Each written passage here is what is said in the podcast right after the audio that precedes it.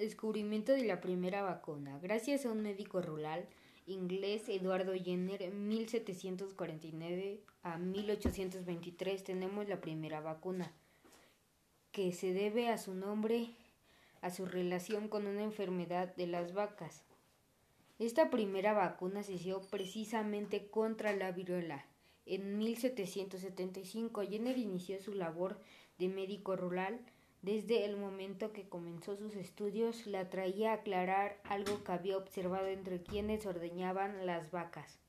Con frecuencia las vacas presentaban pequeñas ampollas en las ubres y los pezones, erupciones parecidas a las provocadas por la viruela en los seres humanos, por lo que se les conocía como viruela de las vacas.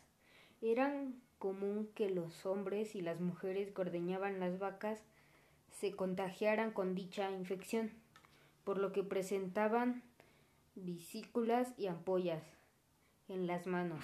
Sin embargo, la enfermedad jamás afectó a otras partes del cuerpo, ni provocaba fiebre o alguna otra molestia. Y al cabo de un tiempo desaparecía. Lo que llamó la atención de Jenner era quienes habían padecido de la viruela de las vacas. No se contagiaban cuando un brote de vacas viruela humana.